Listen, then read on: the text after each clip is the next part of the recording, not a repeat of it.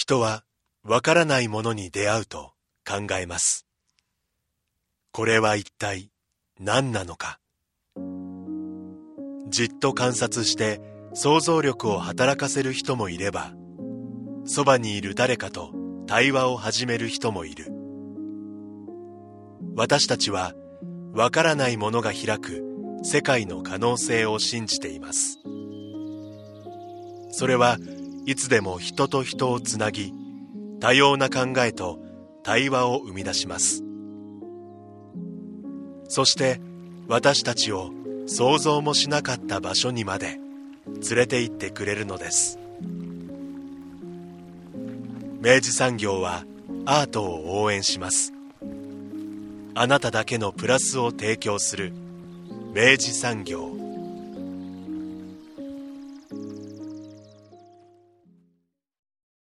明治産業プレゼンツアワーカルチャーアワービュー今週は福岡県浮橋吉井町の書店ミノーブックスの石井勇さんをお迎えし特集暮らしの本屋ミノーブックスが選ぶ夏の課題図書をお送りします。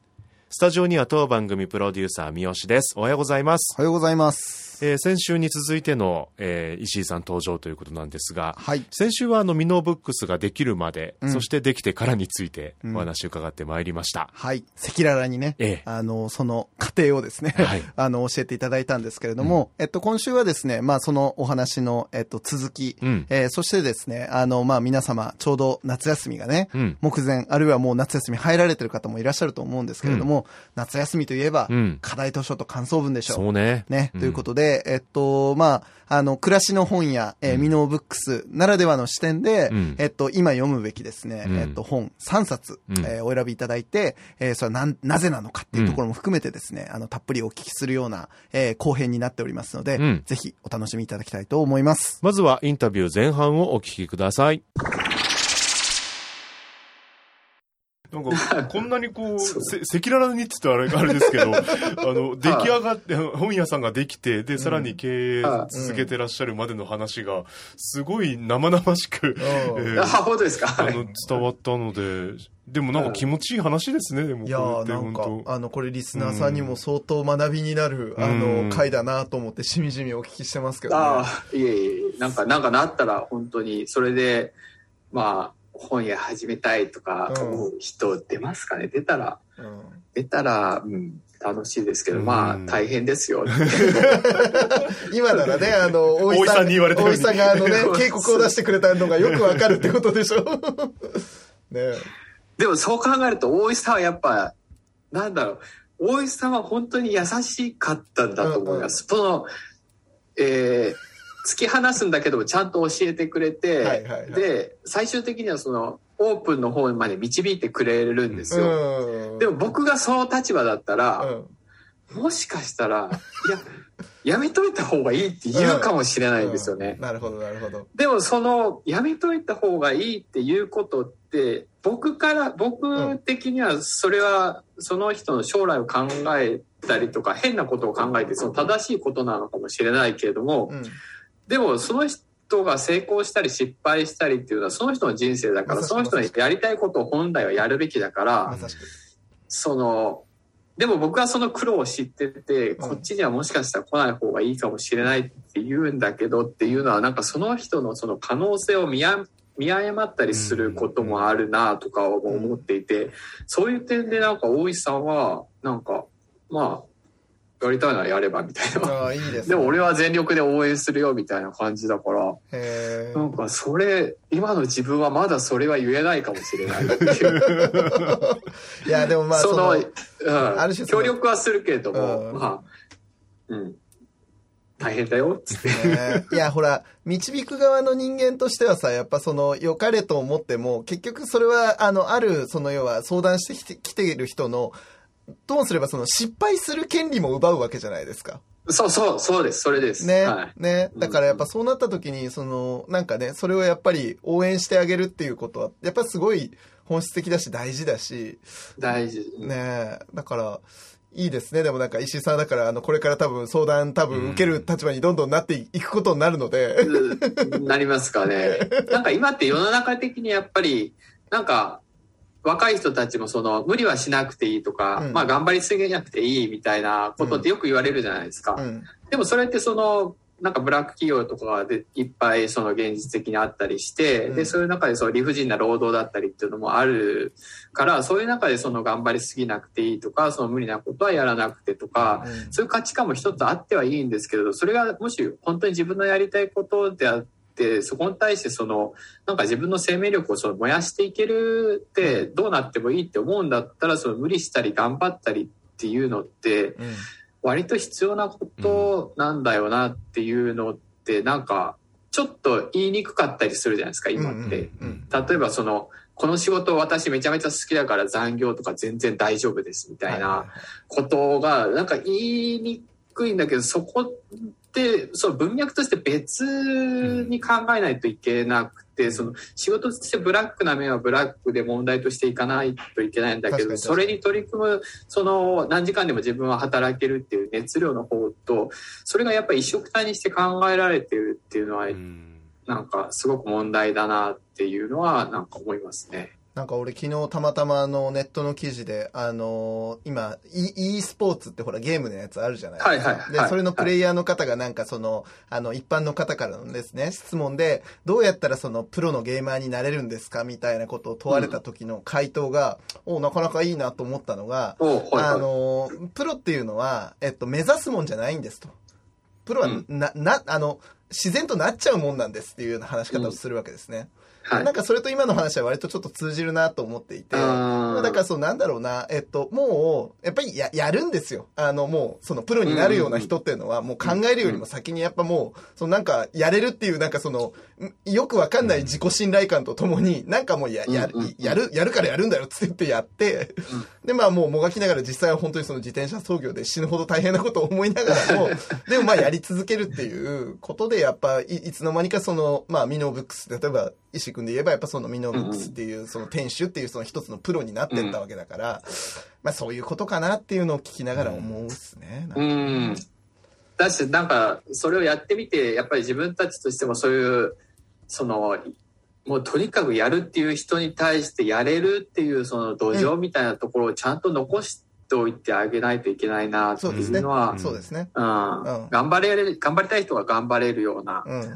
で、まあそう、まあいろんな人がいていいとは思ってるんで、うん。でもそれはなんかまさしく石井さんがそれこそその浮葉の、あのやっぱ先輩方が、うん。あれやれてんなっていう、不思議とやれてんなっていう、やっぱもうそれはもうだからもしかしたら言葉とかではなく背中で見せていくようなもそうですね。のかもしれないそうでね。ですすね。背中で見せたら、あとは、なんかやっぱ見守ってやるとか、そういううん。見守るだったりとか、うん。うん。そういうことがすごいうん。大事なのかなっていう、まあそう言いながら、まあ僕はまだ見守るじゃなくて、そうまあ必死にまだペダルこいでる。ペダルこいでるし。隣でめっちゃ一緒に汗かきながらね、こうね、並走してる人みたいな。ペダル、そうペダルこぎながらもこう見守りながらこう左右見て、やばいやばい倒れる倒れる。倒れる倒れるっつって、俺もやばい俺もやばいっつって。まあまあまあまあまあ、でも、あれだったら、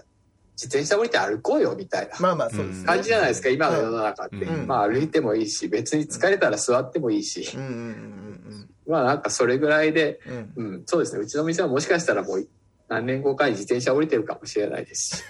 また別のね、なんかその本の売り方とかそうですねね、はいその作り方になってるかもわかんないしですね。はいはい。なるほどな。いや、面白いよ。いや、本当面白いよ、はいほらもさて、ここからはですね、あの、まあ、今回石井さんにご出演いただいた理由の一つでもあるんですう。が、はい。あの、夏です。夏休みがやってきます。読書感想文の季節です。イエス。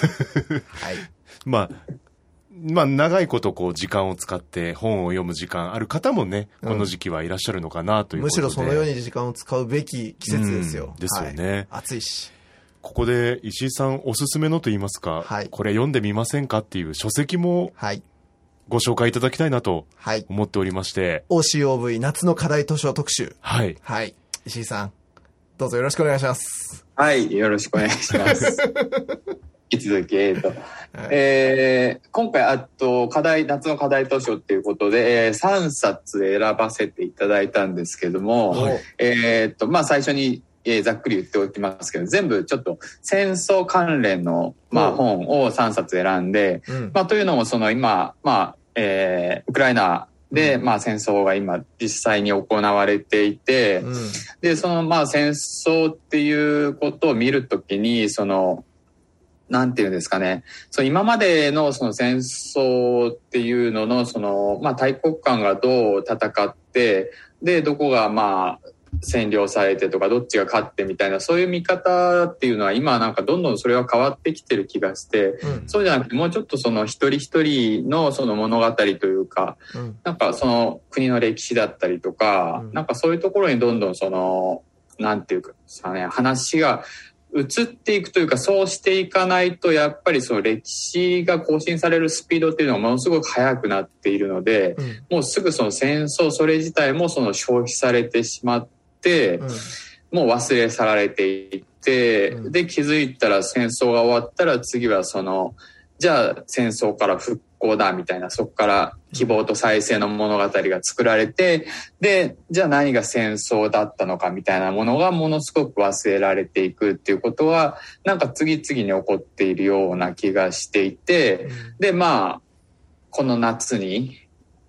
そのまあ今実際そのまあ遠い国で戦争も起こっていてっていう時にまあなんかそういうことをそのもっとその自分たちがまあ当事者としてというか、まあ、そういう目線でその考えられるようなというか、まあ、そういう本。まあちょうどあの参院選も今終わってですね、うんまあまあ一つとしてその、まあ、憲法改正みたいなのもその議論の一つであったわけですけど、じゃあそれでじゃあ自民党ってどうやって憲法改正しようとしてるんだっけみたいな話があったりとかでそれで多分実際その日本の憲法が変わってどうなるかってちょっとよく誰にも分かんないんですけど、うん。まあただ一つ分かるのはその戦争っていうのがその良くないもう誰も望んでないことででもそれをどうどう望んでなくてそれがどう自分たちの生活に影響を与えるのかみたいなところをその具体的にその自分事として認識できてたらそのたとえその憲法が変わったりしてもその戦争っていうのってそのなんかみんなのその市政の人たちのまあ力というかそういうことじゃないのかなみたいな。まあそういうことをまあ思いながらうん。本屋をやってるわけですけども、うんでそういうことを、えー考えるきっかけになるような、え3冊を、えー紹介したいと思います。楽しみ。うんなんかあれですねうん。ちょっとすごくトーンが変わる多分前半と違ってくる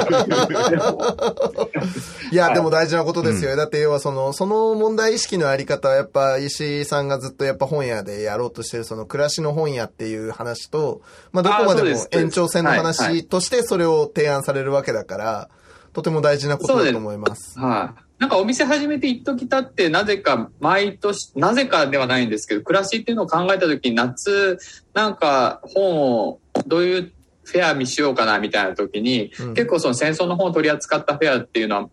3年、3年目ぐらいから毎年やってるんですよ。うん。まあ、大きくやってるというか、まあ、ただただその集めて置いてるってだけなんですけど、うんまあそういうことはやっぱりいろんなきっかけがあったというか、なんかまあ考えることもあったりとか、暮らしを考える上で、うん。まあ戦争のことを考えるっていうのは割と自然な流れだったんで、そういうところからまあ扱ってたりはするんですけども、なるほど。はい。じゃあじゃあちょっと長くなりそうなんで、えっと、一冊目からいきます。はいえっと、一冊目は、えー中学生から知りたいウクライナのこと。うんえーこれあの、三島社っていう、うん。信頼の三島社だ。はい、はい、信頼の三島社。大きな出版社じゃないんですけど、本当に誠実にいい本作りをしてる出版社うん。が、えっ、と、出してる本で、えっ、と、この本がですね、小山聡さんと藤原達さんっていう、えーちょっとユニーク、ユニークというか組み合わせが、小山さんはその西洋史うんを、えー専門にやられてて、えーポーランド史ですね、の研究家であって、で、えー藤原さんの方は、えー現代史をやられていて、うんで、食と脳の歴史うん。の研究というちょっと変わった、えー研究をされてまして、うん。普段はその食べることとはどういうことかみたいなそういった本を出されてたりする人なんですけども、うん。まあその二人がですねその三島社さんが、えー主催した、うん。えートークイベントが今年の3月にあってそのウクライナ侵攻に関連したトークイベントなんですけども、うんでそのトークイベント3月にあったトークイベントをもうまとめて加筆してそこにいろいろ足していっって、6月に出版するっていう、まあ、すごいスピードで出版されている、もう、まあ、なんか熱意が伝わってくる本なんですけどすも。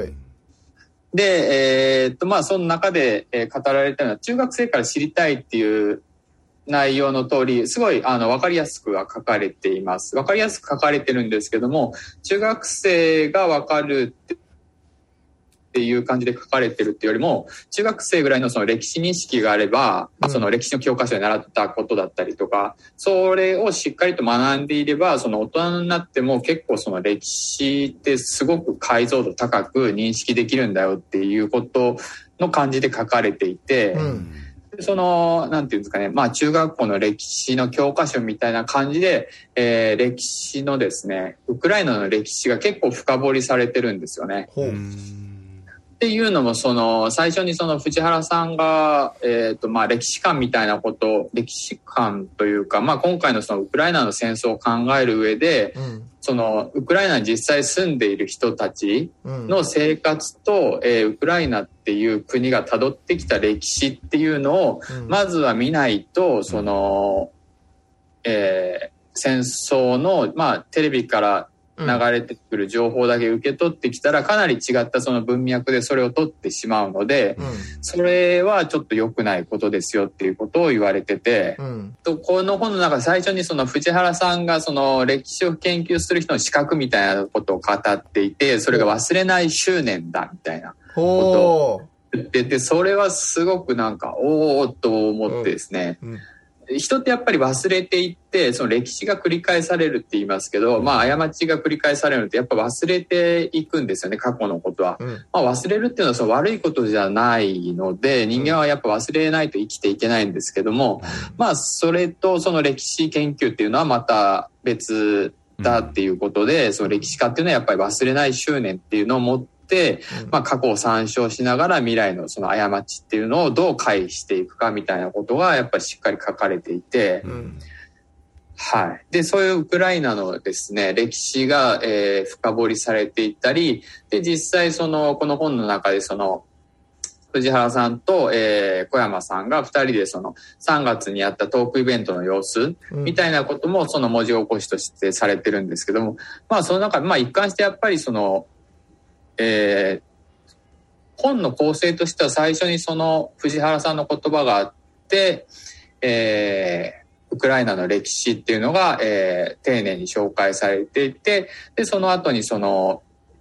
二人が、えー3月に行ったインタビューの様子っていうのが、えー書かれているんですけど、やっぱりそのインタビューの様子を、えー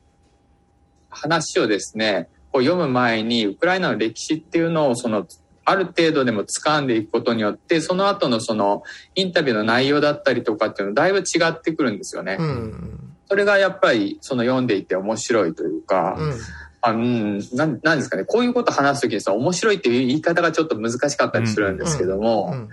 まあその戦争っていうことじゃなくてそのそれを知っていってまあ自分がその、えー歴史をちゃんと深掘りできてその自分が知識としてやっぱり自分の中に落とし込んでいけてるっていう感覚がなんかこう面白いなっていう。うん。それによってそのやっぱり、えーあまりそのなんでしょうね表面だけを捉えるっていうことではなくなるので、うん。その藤原さんの言ってる忘れない執念みたいなことがすごくよく分かってくる。うん。うん。なんかだからやっぱその大文字のウクライナ情勢そうですねみたいなことではない、もうちょっと解像度の高い、その体温がある感じの、なんかそのウクライナの顔みたいなのが見えればこそ、その後の話がすっきり入ってくるみたいなことなんですそね。うそうですね。まさにその通りで。うん。で、小山さんは、えっ、と、ポーランド史の研究家なので、うん。その、まあ、ポーランドから見た、えーウクライナうん。みたいなことがすごくよく語られていて、だかうん。らそこではやっぱり人々が生活していて、ポーランドとウクライナがどういうその、えー歴史的な関係性の中にあったのかみたいな、二人、二つの国がやっぱり戦争をずっと続けていた時期もあれば、えー手を結んでた時期もあるしっていう、そういうのがやっぱり、なんか、語られることによって、今の情勢が、あ、こういうことなんだっていうのが、まあ少しでも見えてくる、うんまあ手助けになればみたいな形で多分出版されてると思うんですけども、うん。うん、それはすごく、なんて言うんですかね、うん、今のニュースとかばっかりをやっぱり見ていたら、まあ、ロシアが、のプーチンがどうしただとか、それでアメリカがみたいな、NATO がみたいなことになってくるんですけど、実際の戦争ってそういうことじゃないんだなっていうことが、うん、すごくよくわかるというか、まあそういう一冊になっています。ですよね。忘れない執念というのは本当に、めちゃんこ大事うな話です。ん、それによってまあ、まあうん。簡単に言ってしまうと当事者意識みたいなものも多分大きくなってくると思うんですよね。うんうんうんうん。私なんかやっぱそれあのすごく胆力がいることだとは思うんですよ。その要は忘れないでいるっていうことは、あの本当にめちゃくちゃエネルギーがいるし、あの自分でずっと考えて、照らして、迷って、うんあの自分なりの判断に落とし込んでいくっていうことをずっと繰り返さなきゃいけなくなるわけで、なんだけど、それが人間の知性ってもんだろうがよっていうふうにやっぱ思うわけですね。そうですね。ねそう、でももう本当そう胆力ですよね。うん。ガガッツがいるんだよ。だから安きに流れず、やっぱちょっと頑張るんだよっていうね。うんいや、いいですねし。かも、まあ、はいわかりやすく。ね、中学生から知りたいっていうところうんの照準ではいちゃんと書いていただいてるっていうのもいいですね。はい。三島社さんは相変わらずいい本出す はい。で、まあ、そこから、えっ、と、まあ、えー、繋がっていくんですけど、次は、えっ、と、暮らしの手帳者さんから出てる、えー戦中戦後の暮らしの記録。なるほど。まあ、さっきも話に出てきたんですけど、やっぱりその戦争っていうのをその俯瞰してみるんじゃなくて、そこに住んでる人たちが実際にそのどういう歴史の文脈の上であって、どういう思いを持っていって、戦争とどう対峙していたのかみたいなことを、うん。えーっと、暮らしの手帳っていう雑誌うん。でですね、雑誌の紙面上で、えー戦争に関する、えー手記だったり、えー聞き語りみたいなことを、えー募集して、で、えーそれを、えーその中から、なんか、ものすごく集まったらしくて、2390編か、うんえー全国から話が集まって、その中から110編を、えーと選んで、えー作られた一冊なんですよね。なるほど。はい。これは、本だな、それはちょっと。そうです。これ、その、やっぱり、その自分たちの国で、その自分たちの身近な、なんか、今の歴史と地続きのところで実際にどういうことがあっていて、で、それでその、やっぱりそこに住んでた人はどういうことを思ってたのかみたいなことを、なんか知るっていうことの大切さみたいなことがなんか本当読むたびにその伝わってくるというか本当なんか語られてる話ってすごい些細なことなんですよね。そのうん戦争が合ってるんだけども普通に電車に乗って受験に行く行ってでもそこでそのなんかあんまりみんなやっぱり戦争に参加してるから来れてなくてで来た人だけでやるんだけどもその学校校もやっぱり戦争が始まって学校にも行けない状態になってしまうとか、本当その身近な生活に戦争っていうことがプラスアルファとして入ってきた時にその身近な風景がどう変わっていくかのそのグラデーションなんですよね。白か戦争やってるかやってないの白か黒かじゃなくてそこの白か黒に至るまでのグレーがの濃淡がすごくその繊細に描かれているというか、うんそういうのがやっぱりその一般に生きてる人たちの声から描かれてるっていうのがなんでしょうねもう今もうちょっと話しててなんかうーってなるんですけど僕もちょっとななってきました、その話聞いて。そうですね。だからもう本当白か、いや、戦争してるかしてないか。で、この、えっ、と、本で最初に、えー人なんかですね、人間の、えーいこれまでの歴史は戦争の歴史だみたいなことが書かれていて、えー戦中戦後があって、今は戦後なんですけど、でもこれはいつか戦前になるかもしれないっていう。うんうんことが書かれる。もう、だから、もしかしたらその白か黒かのとこのグレーの濃淡で言うと、なんかその濃度っていうのは高まっているのかもしれないみたいなことも、まあ今の現状と照らし合わせたら思えてきたりしてう、んですね。なんかすごく考えさせられて、その話の中でなんか希望みたいなそのエピソードもあ、あるんですよね。その、なんですかね。本当に、えー本当なんか、えー生き別れた人が、まあ、無事に帰ってきて、うん。それですごく、まあ安心しただとか、あとはその戦争中に、まあスイカ1個がものすごく高く、高かったんだけど、なぜかふとスイカを買ってしまったと。うん。で、そのスイカがその、その戦争中の夏のすごく素敵な思い出になりましたみたいな。うん。なんかそういう語られ方もある。なんかそういう語られ方もあって、その希望みたいなやつもやっぱり、なんか人が生きてるっていうことを、その戦争中もその営みがあるっていうことをなんかすごく思わせてくれるなっていう。うん。うん、逆にその平和の大事さみたいなことはものすごい際立ってくるというか、うん。些細なエピソードの中ですごく輝いて見えるみたいなことも本の中には書かれていて、うんうんこれあれですよね、そのそれこそ先ほどの話のロシアのウクライナ侵攻に関するうん。報道とか、まあ、うんウェブでの情報とか、うん。我々を見てるとやっぱりミサイルが攻撃うん。うん。にされまして壊れました、うん何人が亡くなりましたうん。今日はなありませんでした、うん。うん。それこそやっぱ0か1かうん。でうん。伝わってしまうんですけど、んそこにはやっぱ人の暮らしが。あったり、まさしく。進行する方にも人がいてっていう、うん。なんかそれにもつながってくるなってうん。そうですね本当その一人一人の物語をピックアップしてまとめていてっていう、うん。なんかこうそのお店をやってるとたまにその田舎ってこともあるんですけど地域の高齢者が来たりしてで本当70歳80歳のおばあちゃんとかがたまにふと戦争の話をしていくんですよね。へえ。本当ふふとでなんかななななんでかわからないですけど急になんかこの辺じゃその戦争中は本当私は芋しか食べんくてねみたいなうん。で近くの学校に集まってみんなでその戦争なんか何だったかななんか頭巾をあ編んだりとかうん。でそういうことをずっとややりよったみたいなでこの辺も飛行機が飛んでたみたいなうん。でなんか僕も幼い時にその、えー、浮橋っていう場所にその飛行機がそのアメリカの飛行機が飛んできてみたいな話を聞いたりしてて、うんいやいやいやいやとか思ってたんですよ。うん。そんないやいやいや戦争っていやこんな田舎にいやいやそんな来ない来ないとか思ったりしてて。うん。全然だから自分がその小学生とかの時にその戦学学校で戦争のことをすごい学ん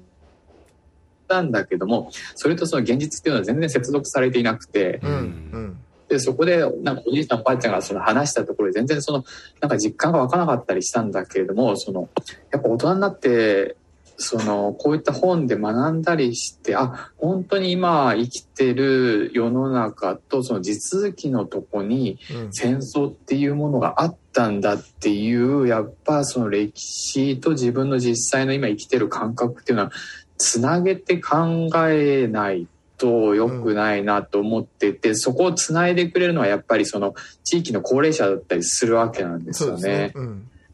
でその今実際戦争を経験してる人がやっぱり生き残っているもう最後の世代って言われているのでなんかその地域の人たちがそのふと話したりしたことだったりとかはやっぱ覚えておきたいし、うんそこからなんかこっちからも聞いていったりとか話を広げていったり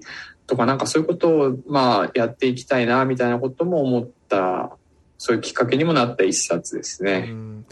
んいや、石井さんは実際ほら、あのーまあ、あの、ここまでのお話の中でもやっぱ聞かせてもらって、あの、一回言葉にしましたけど、やっぱその地続きマインドがあるわけじゃないですか。そうですねはいね、はいあの、自分のあり方だったりとか、自分が今ここに、まあ、あの、あ足立ってるっていうことをずっときちんと考えていくと、まあ、いろんなものが地続きだっていうことをは、はやっぱ発見してって今があるっていうことだと思うんです。で、あの、本当におっしゃる通りで、その戦争みたいなものがものすごく抽象化されて、なんか、ど、どっか昔、昔どっかであったことみたいなことになるわけだけど、あの、ともすればね、なんだけど、えっと、それこそ今、その戦中を生き抜いて今生きてらっしゃる方からすると、全くそれは本当に言う通り地続きなんですよね。あの、自分の人生の中でまさしく経てきた時間の中に起きたことだから、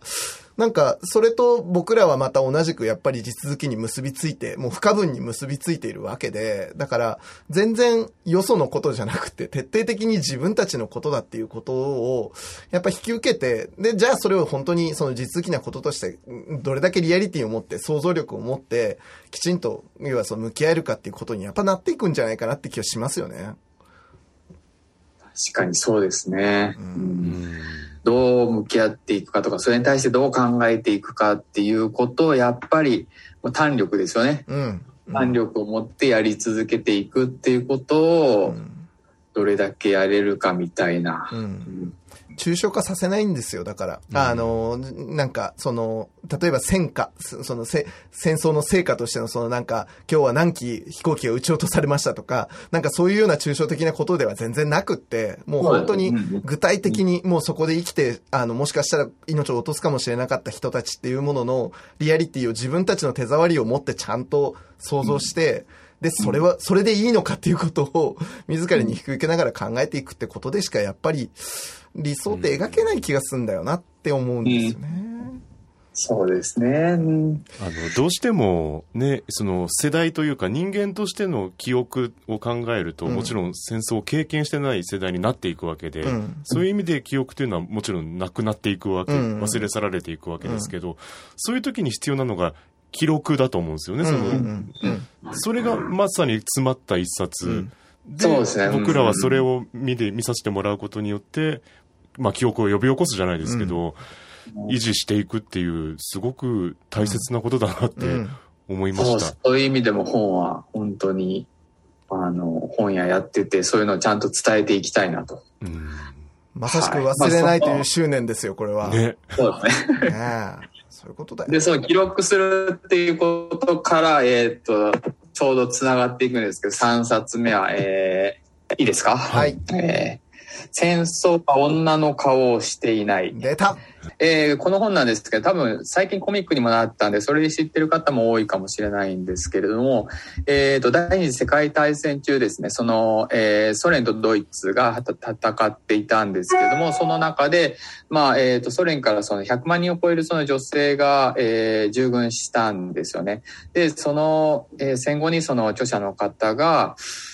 えーその女性たちに、えー話を聞いて、それを丁寧にまあまとめていくっていう話なんですけども、まずやっぱ驚かされる、されるのが、えーその100万人っていう女性の方たちがその前線に行っていたっていうことが一つあって、で、しかもその人たちが、まあ本当にその、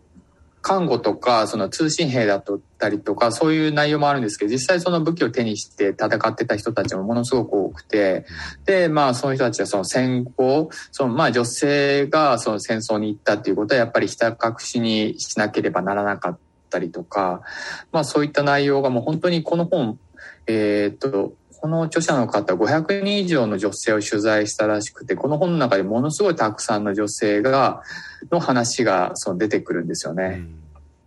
うんでそこで、うん、なんだろう、その、アレクシエビッチはやっぱり、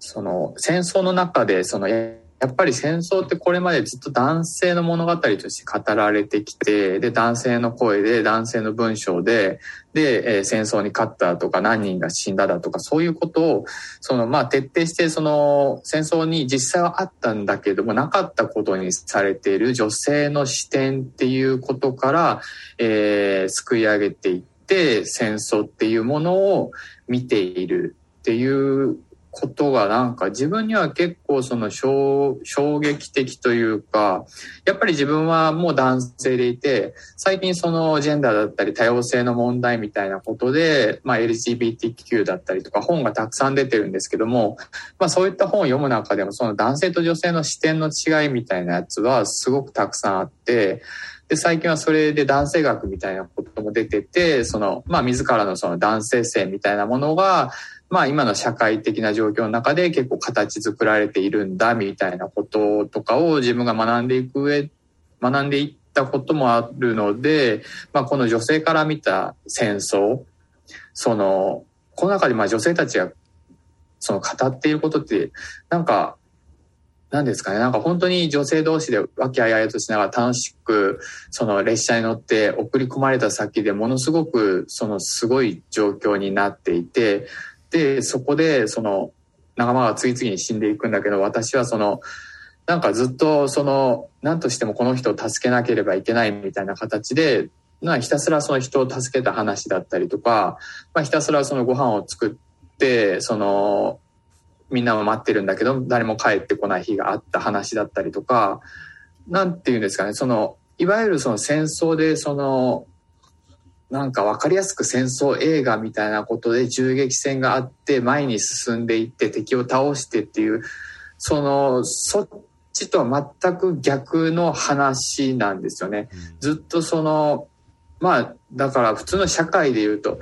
えー、家を出て外で働いてお金を稼いでくるお父さんの話じゃなくて家にいて家を守ってってご飯を作ってるお母さんの話とか、まあそういったぐらいの違いがあって、うん、で、それ、その違いがあるんですけど、やっぱりそれはもう戦争の一つの形として、そこに実際にあったことだし、それは忘れられてはいけないんだけれども、やっぱりそういう語りっていうのはどうしてもその後々に残っていかなくて、うん残っていかないっていうのはやっぱりその女性が戦争に参加したっていうこと自体がその戦後すごい虐げられてきたというか、うん、まあ、戦争に参加した女性はそのまあうんな変に言ったら意味嫌われるじゃないですけどそういったちょっと腫れ物扱いされるだとかそういったこともあってその女性たちはやっぱり全然声を上げられなかったと。自分たちが体験したことを、まあ、言葉にでできなかったみたいな。そういうことをそのアレクシエービッチはやっぱりものすごく丁寧に一人一人から話を聞いて、うん、えー、まあ、それを綴っていくんですけど、まあ、そこから得られることっていうのはものすごく大きいなって自分は思っていて、うん、そうですね3冊目は、はい、この本を。えー、紹介させていただきました。ナイスチョイスです。うん、あの、はい、僕、これアレクシェービチのこの本は実は僕も1年前ぐらいに、その、それこそウクライナ情勢が動くより前に、あの、たまたま手にしていて、で、それきっかけが、僕あの、国際交流基金っていうところがやってる、おちこちっていうウェブメディアでですね、あの、小林恵梨香さんってあの漫画家で、あはい、あの現代美術家でもある、はい、あの、彼女にですね、インタビューをさせてもらったことがあって、はい、で、そこで、えっと、彼女が、あの、その歴史と向き合う姿勢みたいなことで、えっと、その、えー、場合によっちゃその当事者でもない自分が、えっと、そのなんか、えっと、核兵器のことについて語るみたいなことの正当性みたいなものをどう考えるかみたいな時に、アレクシェービチの、えっと、まあ、この本ではないんですけど、別の本で書かれてたフレーズで、まあ、自分はこのようにやっていくんだっていうことを決めたっていう話があったんですね。で、それは、なんかその要は、えっと、自分は結局その歴史で起きたことを裁くことはできないと。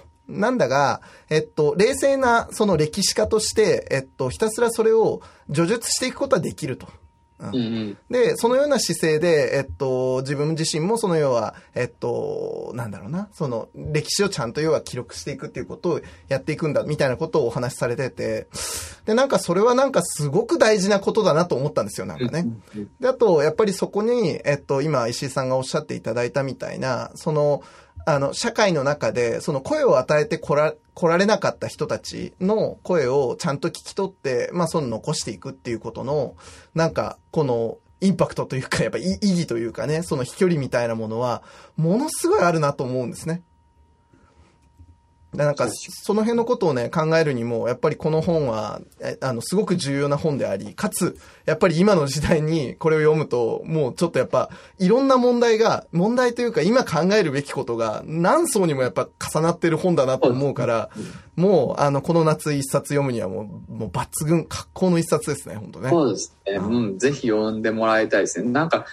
本当社会問題みたいなやつが、なんかいろんな社会問題ってやっぱりその戦争みたいな何かそのすごくネガティブな要素が起きた時に今回のコロナ禍みたいなこともそうなんですけどものすごく出てくるんですよ表面化してくるというか、うん、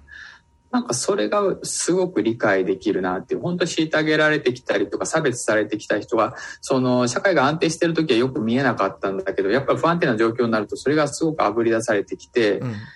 その人たちがやっぱり最初にすごく大変な状況になるっていう。で、戦争においてもそれは同じだし、で、それは女性の目から見た戦争っていう視点で、なんか具体的にやっぱり見えてくるっていう。なんか、そういうこともあるし、やっぱり女性、なんか本で語られていて、すごい不思議、不思議というか、やっぱり女性たちはやっぱ最初望んでいくんですよね、自分たちから前線に。うん,、うん。それがやっぱりどのまあ、全ての女性じゃないんですけど、そうじゃなかった女性とかもたくさんいるんですけど、やっぱりその、自分から望んで絶対前線に行ってこの国を守るとか、うん、でその敵からやっぱり親兄弟が殺されてそれに対して私は復讐しに行くために前線に行かせてくださいって言ってその本当15、6歳のそのもう本当少女みたいな子たちが行くんですけども、うん。なんかそれっていうのはやっぱりそのそれまでのそのソ連のその歴史認識だとかその教育のあり方だとか多分そういったことも影響もあったりとかするんだと思うんですけども、うんそうやってやっぱり戦争っていうのをその何か、えー敵と戦うなんかまあ光り輝いたじゃないですけど実際具体的なやっぱり実感っていうのはその少女たちの中には全く欠けているんですよね。うんで実際行ってみたらもうそういう状況になっていてで戦争から帰ってきても戦争のその爪痕みたいなことがずっと自分の中に残っていて、まあ、それはその自分にとって一生引きずっていく問題であってみたいなことがあるのでやっぱりそういうこともあるんでなんでしょうね。その戦争っていうのはやっぱり自うんなんだろう、その本当地続きでそのどう認識していくかっていうことは、その大人にとっても大事だし、子供にとってもやっぱり本当戦争っていうのはどういうことなのかっていうのを、うん、理解、理解というか何ですかね、もう本当感じてもらうみたいなことっていうのは大事なことだよなっていうのはものすごく感じましたね。うんやだし、この本は、もう、この本を読むとなると、やっぱり今年の初頭ですかね、あの、めちゃくちゃヒットした、あの、大阪東馬さんのあの、同志少女よ敵を撃てとセセットで読む必要が出てきますね。ね。結構まあ、まあ結構分厚いからですね、この本だけでも。うんまあ、でも分厚いんですけど、なんかやっぱスイスイ読めてしまうんですよね。なんだろう。だし、そのさっきも言ったんですけど、その知識としてその自分の知らなかったことがものすごく書いてあって、自分がやっぱり今まで見えなかった視点でものの見方っていうのを教えてくれるので、そういった意味でのすごい面白さっていうのはものすごくあって、やっぱどんどん読み進められますね。うん。まあこの3冊を読みました多分、うん。はい。もういろいろ自分の価値観というか、うん。倫理観みたいなものがぐらぐらうん。してしまうと思います。やっぱ本にしても、まあ映画にしても音楽にしてももしもしかしたらそうかもしれないんだけれども、やっぱ基本そういうものをやっぱ摂取するっていうのは、そういうふうに新しいメガネをさ、こう、あの、うん得ていくようなことじゃないですか。はい。ねで、やっぱもうそれを一回やっぱり自分にインストールしてしまったらもう全く世界は違って見えてしまうっていうことを、うんまあ引き受けながら、ね。で、どんどんやっぱ自分の中でより良いものを選ぶ、選ぶ力をどんどんやっぱり蓄えていくっていうことな気がするんですよね。確かに。そうです、そうです。ねそれにその、なんか今ってやっぱ世の中ものすごい複雑になっていって、うんなんとなくその分かりやすい言葉だとかキャッチーなフレーズで本当そういうことにやっぱり惹かれがちなんですけど、そう世の中のやっぱり複雑かさ、うん。戦争だったり男性の目線、女性の目線だったりとか、やっぱりその国対国の目線だったり、そうじゃなくてそこに住んでる実際の人々の目線だったりとか、そういう複雑さをやっぱりシンプルにな物語とか、その善と悪みたいなことで回収せずに複雑なまま、そのうんものすごいグラデーションのまま受け入れるっていうことがやっていかないとっていう。で、まあさっきからも何回も出た単力っていうのをそこでこう使いながら、はい、考え続けるっていうことを、うん、やっていきたいし、まあ、どうですか？それって言っていきたいですね。うん踏ん張るんだよな。だからな、これはな。そうですね。踏ん張るんですよね。だからもう今ちょうど収録は参議院選挙が終わってすぐですけども、はいまあ結果はまあまあこういったことにはなってますけど、うん。まあそれでも踏ん張るんですよね。踏ん張るんですよ。踏ん張るんだよ。私、まあ選挙終わったからっつって、あの、終わりじゃないですからね。いやこ本当そうここから、やっぱ、見ていかないとっていう。ううんん、うんそう。見ていかないと。結局やっぱ盛り上がったら盛り下がるますからね。じゃなくて、やっぱりなんかそれ僕すごいいつも思ってて、だから淡々と続けていかないといけないんだよな。まさしく、まさしく。平熱でね、あの、あの、意思を持って平熱でやるんですよ、だからね。はね。もう常に淡々と、今お店でも、えーたまにその、地元の市議会議員さんとお話しする会みたいなことをやってるんですけども、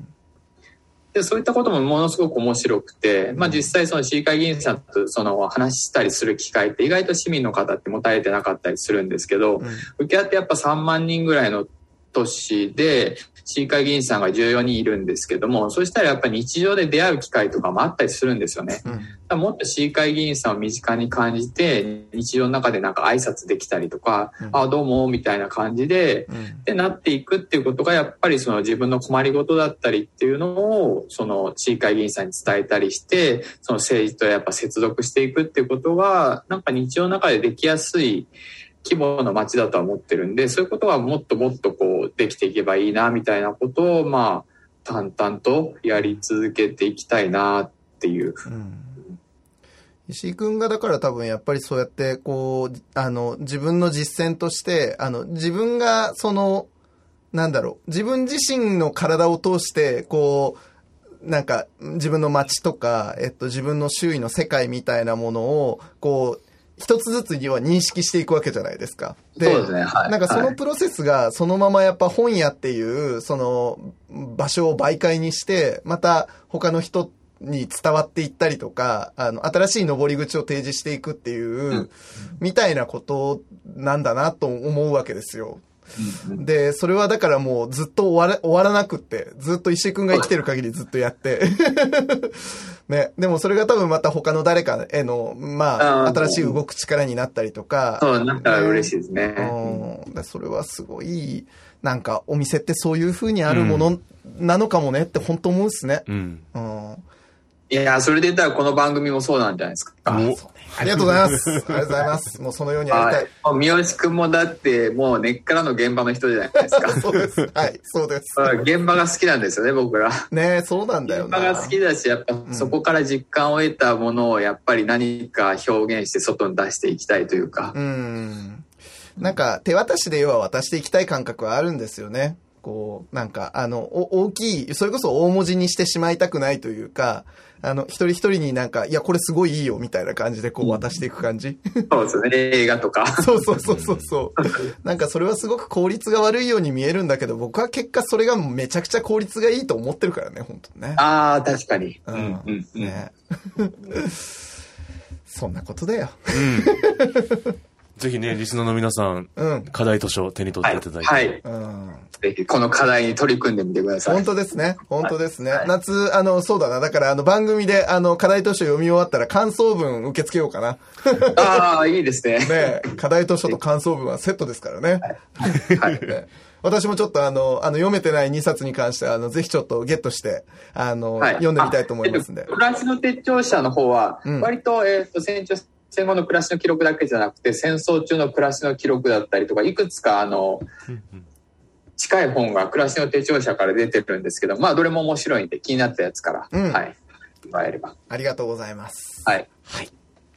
はい。じゃあそんな具合でしょうかね。うん、今回は。はい。いや、石井さん、あの、はいめちゃくちゃ2週にわたって、はい、あの、はい、しっかりお話を聞かせいただきましたけど、本当にありがとうございました。いえ、楽しかったです。引き続き、はい、あの、また、あの、浮葉に行く暁には必ず寄りますんで、よろしくお願いします。皆さん、たくさん本買ってください。本当だね。は